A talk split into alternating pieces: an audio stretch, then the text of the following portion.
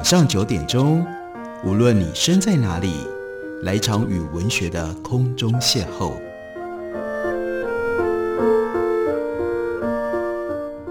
杨照谈书，邀您一同遨游文学世界，认识古今中外的经典之作。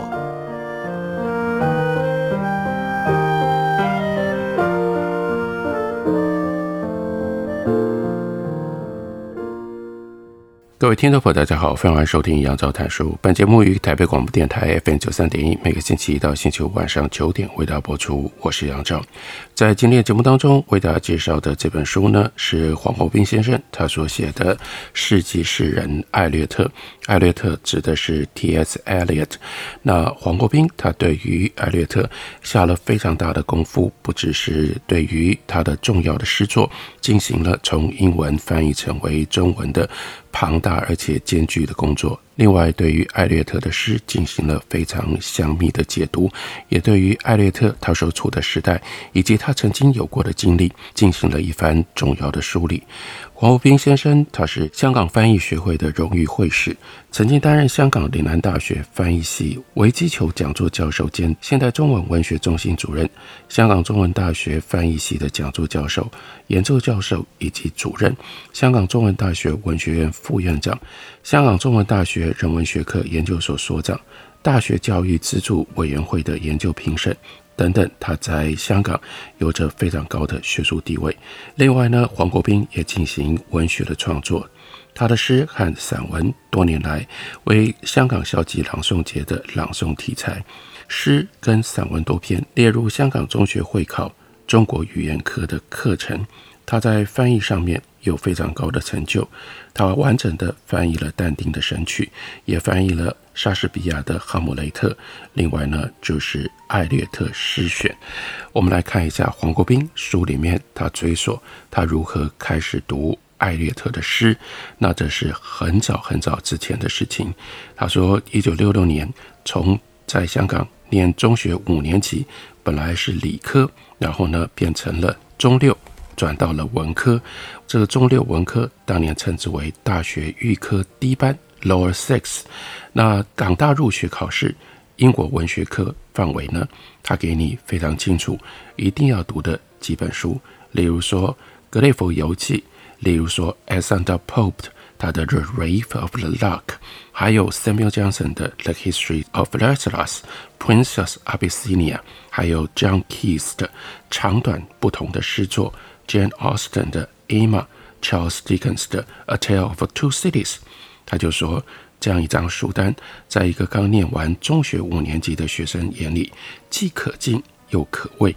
可敬是因为书单里的作家当然都很杰出，可畏，因为呢，这个时候你要读的通通都是英文的原著。在升上中学六年级之前，学校除了中文、中史，已经都是用英语授课。从中一到中五念英文课程的时候，也读了不少名家作品。不过当时课程有一个清楚的安排方式，从中一到中三读的呢是 simplified version，中四、中五读的呢是 abridged version。所以呢，刚开始是简易改写，后来呢是缩减版。在中五那一年读了 Arthur Conan Doyle，那当然那是。福尔摩斯探案其中的一篇，那一篇呢是 abridged，是劫掠版，借着传真度比较高的文字，就能够感觉到骇怖。看神探福尔摩斯大显神通，这个时候呢，已经在英文的阅读上向前迈进了一大步。但是从 abridged version 的这种高度被弹射到，哇，接下来是原著，那又是另外一回事了。黄国斌的比喻是，就像在桑树巅跳来跳去的麻雀，刹那之间置身于三千尺的高空还不算太坏，在三千尺的高空回响之间，还要飞到远高于三千尺的荡莽天峰当中，跌跌撞撞，猝不及防，直接要读莎士比亚的《King Lear》，还有呢，John Milton 的《失乐园》（Paradise Lost）。他说：“以未开窍的同盟心灵。”读这两本书原著是什么样的经验？这当然已经是对于那个时代的年轻人来说是非常大的冲击。那就讲到了 John Milton，他说，港大入学考试英文课课程要读的呢是《Paradise Lost》其中的第一卷跟第二卷。这本书《失乐园》长达一万零五百五十行，一共分成十二卷。十二卷当中要选出最精彩的四卷，第一卷、第二卷一定会入选，甚至要选出全市最精彩的一卷。那如果只能够一卷而不是四卷，这第一卷呢也大有可能胜出。因为这个缘故，读者可以想象，一个霎时间得读文学高天的少年，读到下列的文字。会有什么样的感觉？所以这个时候，黄国斌就抄了这一段《Paradise Lost》的文章，这一段《Paradise Lost》的诗行：Him the Almighty Power, hurl headlong flaming from the ethereal sky, with hideous ruin and combustion down to bottomless perdition, there to dwell in adamantine chains and penal fire. Who does defy the omnipotence to arms? Nine times the space that measure day and night.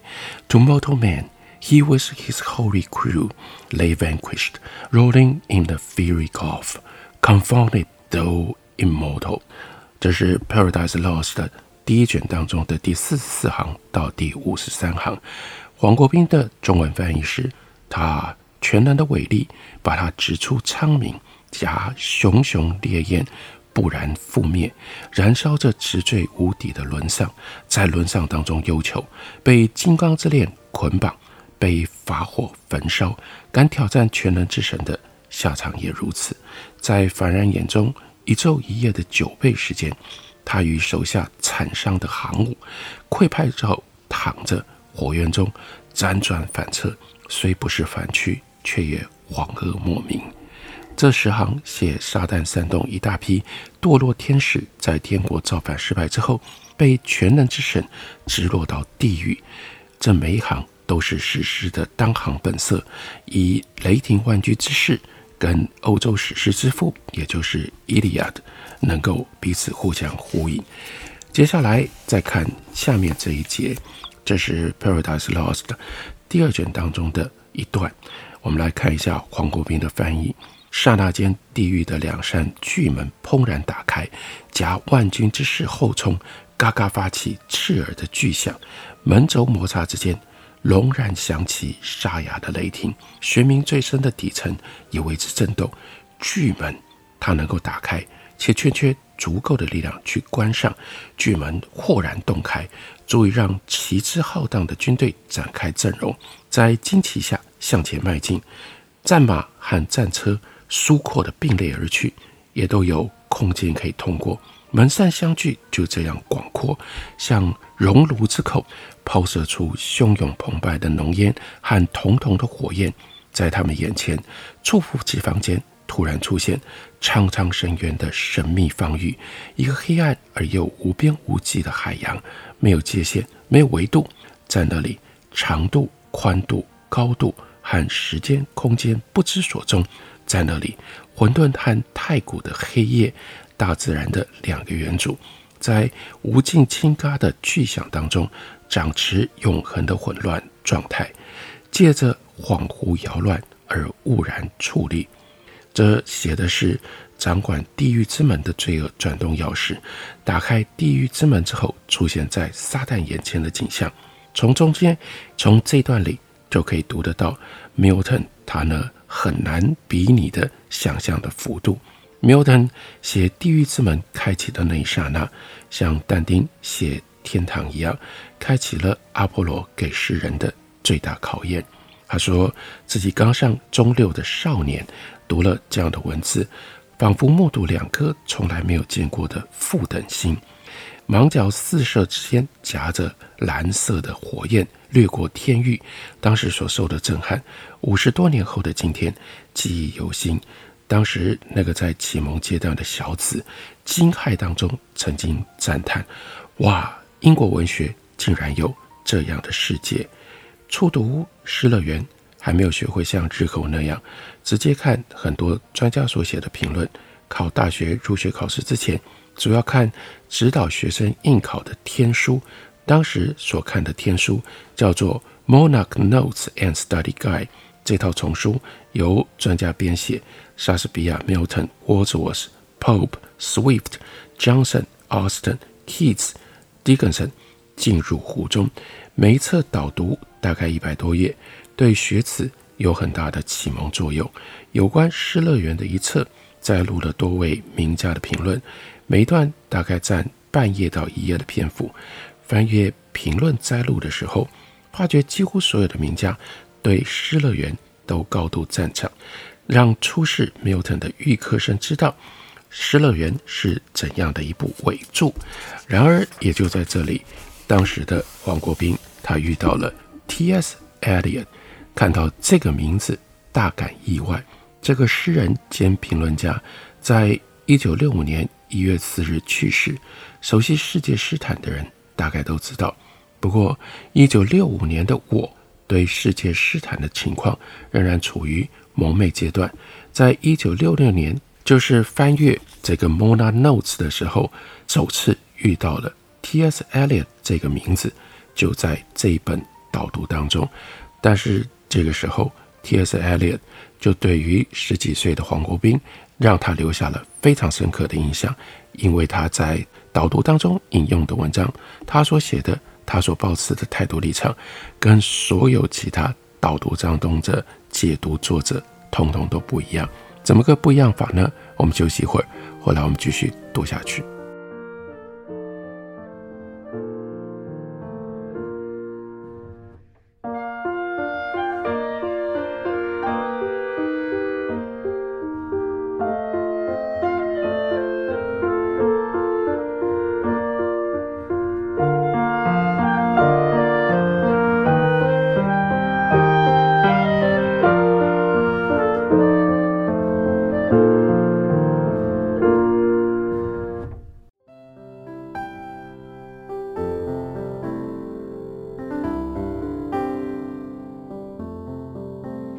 听见台北的声音，拥有颗热情的心，有爱与梦想的电台，台北广播 FM 九三点一。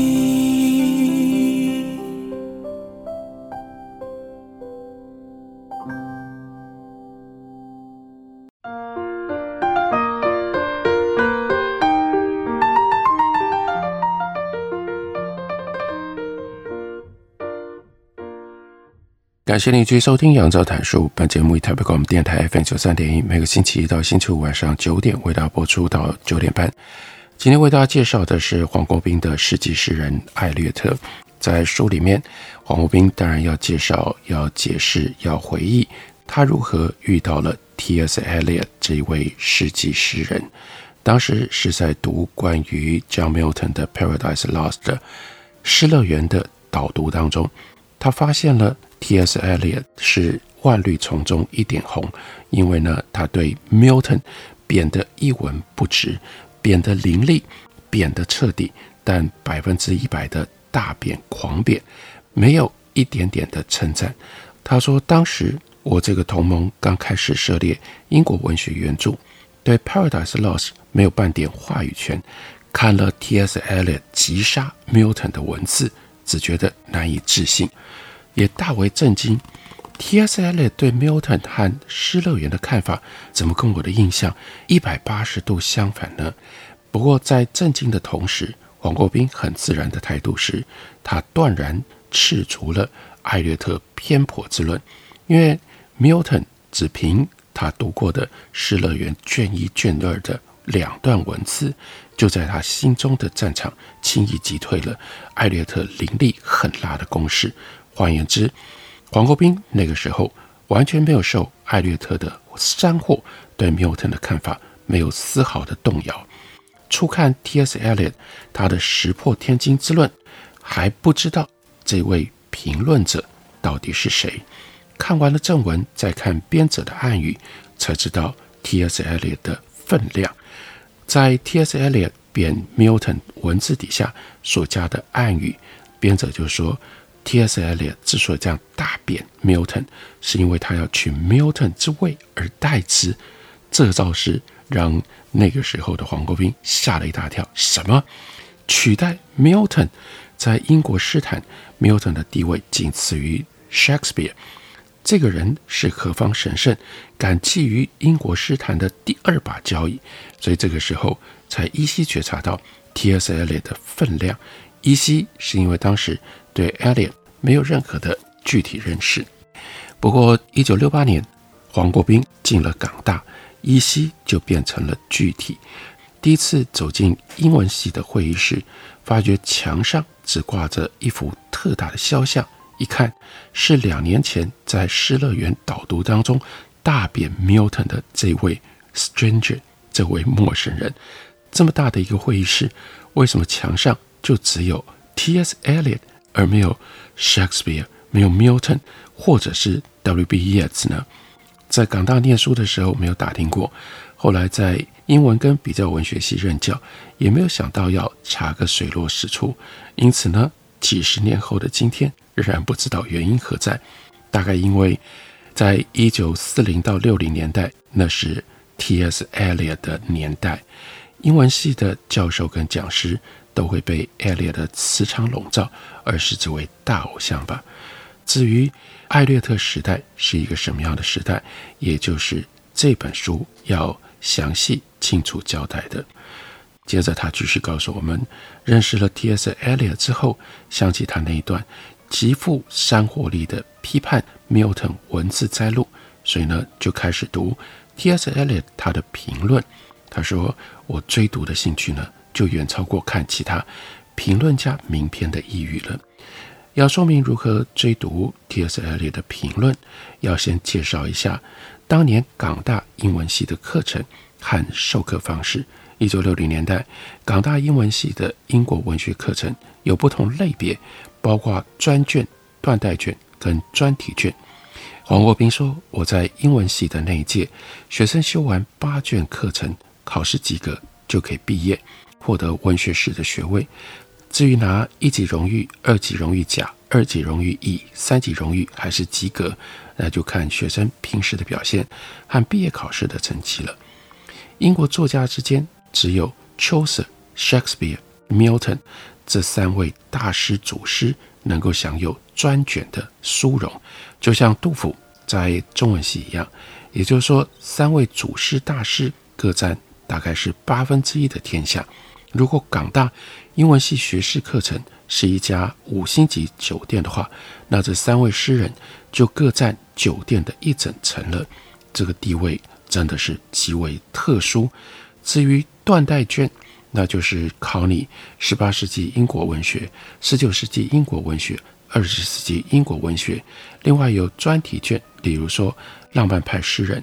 这每一卷当然都是由多位的作家的内容、他们的著作所组成，等于多人同住五星级酒店的一层，每个人只分到一个房间。以拥挤的二十世纪英国文学这一层为例，在这里呢，要读谁呢？Bernard Shaw, Joseph Conrad, W.B. Yeats, Ian Foster, Virginia Woolf, James Joyce, D.H. Lawrence, Ezra Pound, T.S. Eliot, W.H. Auden 等等。那十八世纪英国文学这一层呢，则住着 Jonathan Swift, Alexander Pope, James Thompson, Samuel Johnson, William Cowper 等等。那浪漫派诗人这一层呢，住着 William Blake。William Wordsworth、Samuel Taylor Coleridge、Byron，另外 Shirley 还有 John Keats 等等，这些作家的作品，每一个学期在不同的时间由不同的老师讲授。有的时候，一位老师讲授的范围可以超过一位作家。考试的时候，每一张考卷只需要答三题，学生不必对全部的作家深入的研究，在考试之前决定精读哪几位，温习范围。可以缩小，不过当时怀着对于英国文学的瞩目，如果没有时间冲突，老师讲授的作家就算不属于自己选读的考卷，黄国斌说我会出席听课。不过老师讲课的时间不多，每位作家只能够分得几讲，听讲所得毕竟有限，所以听完老师讲课之后，就要到图书馆去借参考书，看看权威评论家有关作家如何评价。比如说，上完了 Shakespeare 的 Henry the Fifth 的课，从陆佑堂老师的教室出来，走完二三十级楼梯，进入图书馆英国文学藏书这一层，就会有很多研究莎士比亚的名家等着我去向他们请教。大学三年接触过的评论家因而非常的多，但如果有人问我，你跟哪一位评论家的关系最为密切？黄国斌说。我会不假思索地回答 T.S. eli。为什么是他呢？因为听完老师讲课之后，我总是会想，对于这位作家 T.S. Eliot 又是怎么看的呢？所以老师讲完 John Donne，我虽然知道英语评论界有哪些 Donne 的专家，但首先要请教的并不是这些专家，而是 T.S. Eliot。听完了 Blake、Wordsworth、Shirley、Keats 的课，同样。会请 Blake 专家、Wordsworth 专家、Shirley 专家、Keats 专家先等一等，他还是要先去查一下、看一下 T.S. Eliot 如何评价这几位浪漫派诗人。一句话，无论老师讲哪一位作家，下课之后都会先听 T.S. Eliot 就该位作家发表的意见。如果 T.S. Eliot 对某位作家没有发表过任何的意见，甚至会让黄国斌感觉到若有所失。大学三年对评论家 T.S. Eliot 情有独钟，有五大原因。第一，除了个别例外，T.S. Eliot 他的英文写得非常的漂亮。当时看 Eliot 英文是一大享受，一如看 Samuel Johnson 的英文那样。有些读者也许会说，既然是英语世界的评论家，哎呀，英文自然写得很漂亮嘛。黄国斌说，未必啊。英语世界像汉语世界一样，思路纠缠不清，句法拖沓冗赘，文字截取聱牙的评论者多的是啊。第二点，Eliot 对任何作家、任何问题都有自己的见解，以至于见解是对是错，当时这样的一个大学生未能够准确判断。尽管他恶评 Milton，在我的心中留下了负面的印象。第三个重点，那就是无论就哪一位作家、哪一个问题发表意见，也无论处于正方和反方，T.S. Eliot 他都是辩才无碍。辩论完毕，几乎感觉上他都赢了。第四点，他的论点不管是什么，都说得比别人更巧更妙，即使是人所共知的事实，或者是老生常谈，经过他用自己的文字一说，就变得令人留下深刻印象，难以忘怀。第五点，他有罕见的大信心，发表什么样的议论，都像是教皇或者是宗教的创始人那样，发表御旨论音，对自己的裁决绝不怀疑。这个因素也许是最重要的。人类历史上有各教派的教主，都是以这种大信心，居高临下，以泰山压软的威势震慑，征服百万、千万、万万信众的，并且。令这些信众着魔，无条件相信，宣布论旨论英的凡区是先知，是神的代理人，叫他们愿意无条件地为教主赴汤蹈火。他说：“当时我和 Eliot 的关系并不是教徒跟教主的关系，因为即使念大学预科低班，我已经不同意他对 Milton 的看法。何况进了大学之后，我也有一般大学生的叛逆心理，不会轻易被。”权威给震慑。不过，T.S. Eliot 说话的时候充满大信心，倒经常让我觉得他相信自己永远正确，绝不出错。因为这样的缘故，所以我总怀着姑且信之的下意识翻阅他的评论。如果 T.S. Eliot 发表意见的时候没有展现罕见的大信心，相信我仍然会读他的评论，但也就不会如此对他。另眼相看，黄国斌写了这样一本详细解读 T.S. Eliot 的书，其中关于 T.S. Eliot 的评论，虽然书名叫做《世纪诗人艾略特》，评论的部分他却多所琢磨，其实也就是来自于他年少的时候读 T.S. Eliot，是先被 T.S. Eliot 的评论吸引，这个非常特殊的生命的经历。这本书是黄国斌和 T.S. Eliot 的文字相处半世纪所淬炼出来的，因而对于我们理解英国文学，乃至于我们要从诗里面得到跟我们生命当中的密切关系，都可以提供众多的启发。特别介绍给大家，推荐给大家。感谢您的收听，我们明天同一时间再会。